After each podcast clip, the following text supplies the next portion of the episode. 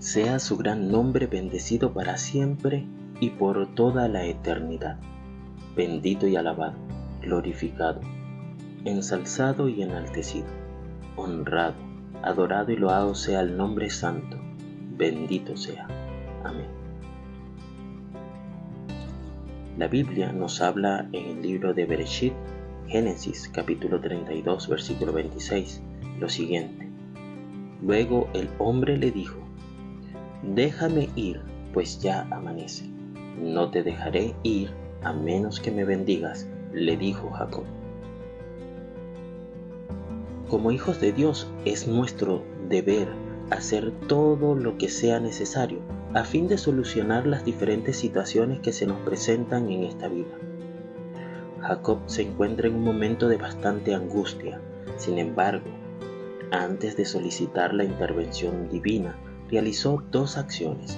En una, envió presentes a Esaú y en la otra separó el campamento y se alistó para la batalla. El Señor desea que ejercitemos nuestros músculos y hagamos todo cuanto podamos, aprendiendo así a ser responsables de nuestras acciones. Muchas veces el ser humano quiere que otros resuelvan sus problemas, de los cuales muchos son causados por ellos mismos. Recurrir a la oración como un remedio inmediato que evita la responsabilidad es contrario al propósito general del Señor para sus hijos. La oración es un medio de comunicación directa con Dios.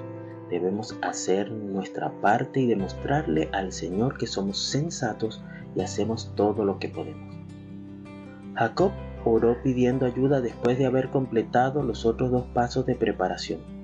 Tenemos que asegurarnos de hacer el mejor esfuerzo para ser responsables, antes de apoyarnos en la plegaria para obtener los beneficios del cielo sobre nuestra vida. Que el Eterno te bendiga y te preserve. Que el Eterno ilumine su rostro hacia ti y te otorgue gracia. Que el Eterno eleve su rostro hacia ti y ponga paz en ti.